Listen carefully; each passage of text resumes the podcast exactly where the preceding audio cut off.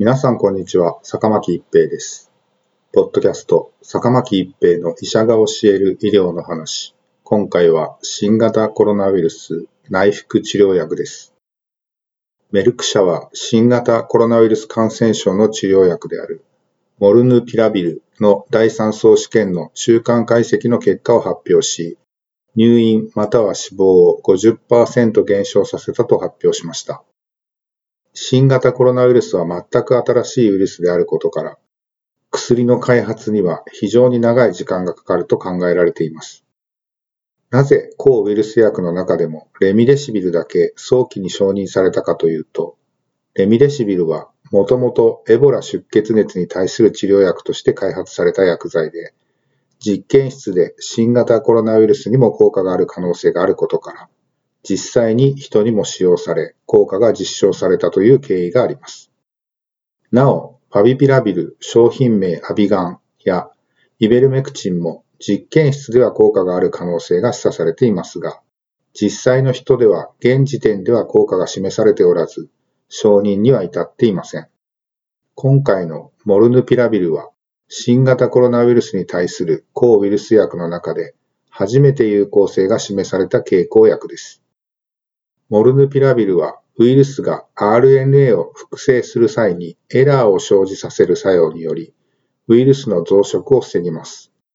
エラーカタストロフと言われています。低温での輸送や保管を必要とせず、経口カプセルとして内服できるというところも長所と言えます。実験室レベルでは様々なウイルスに活性を持っており、新型コロナウイルスと同じコロナウイルスである SARS コロナウイルスや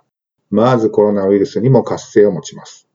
そして新型コロナウイルスにも活性があるということで臨床研究が進められています。第1層試験において安全性が検証された後、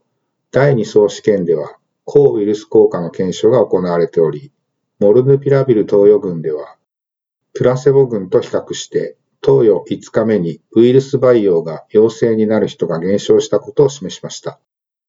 第2、第3層試験では、200mg から 800mg までの投与量のモルヌピラビル投与群1日2回5日間とプラセボ群が比較され、いずれのモルヌピラビル投与群もプラセボ群よりも入院または死亡を減少させましたが、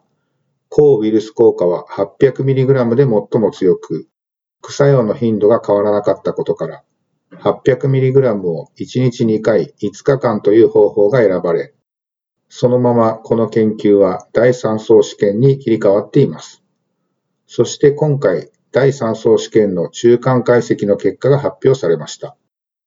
メルク社が発表した第3層試験の中間解析結果は以下の通りです。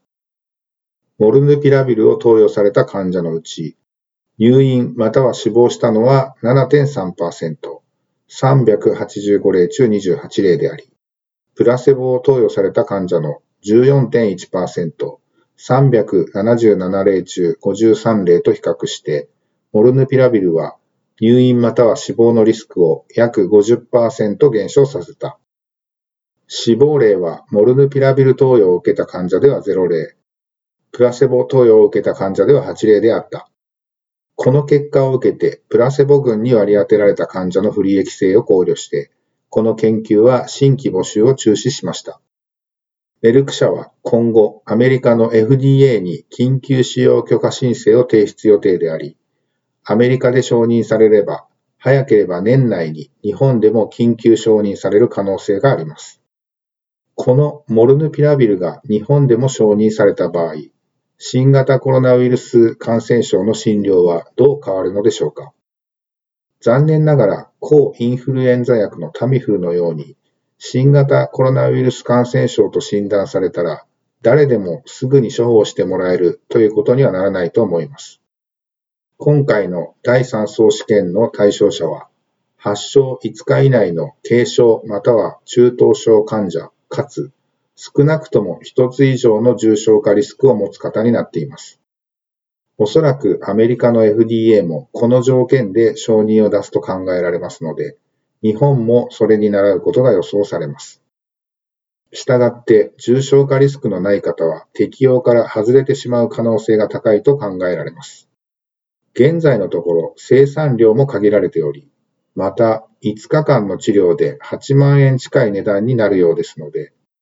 適用が限られるのは仕方ないところかもしれません。しかし、飲み薬での新型コロナウイルス感染症治療薬の意義は非常に大きいと言えます。現在は重症化リスクのある酸素投与を必要としない軽症・中等症患者には抗体カクテル療法、カシリビマブ、イムデビマブとソトロビマブという抗体療法が使用できるようになりましたが、どちらも点滴での投与となっています。第5波では入院患者だけでなく外来患者にも、ホテル療養者や自宅療養者にも、この抗体カクテル療法が行えるようになり、重症化を防ぐことができた事例が増えたことは間違いありませんが、点滴での治療は医療へのアクセスの点ではややハードルが上がることは否めません。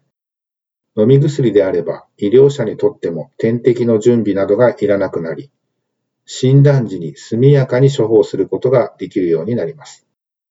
第5波ではワクチン接種が進んだこともあり、致死率が大きく低下しましたが、このモルヌピラビルが承認されれば、新型コロナウイルス感染症診療はよりシンプルになり、大きな進展となることが期待されます。ポッドキャスト、坂巻一平の医者が教える医療の話。今回は新型コロナウイルス内服治療薬でした。ありがとうございました。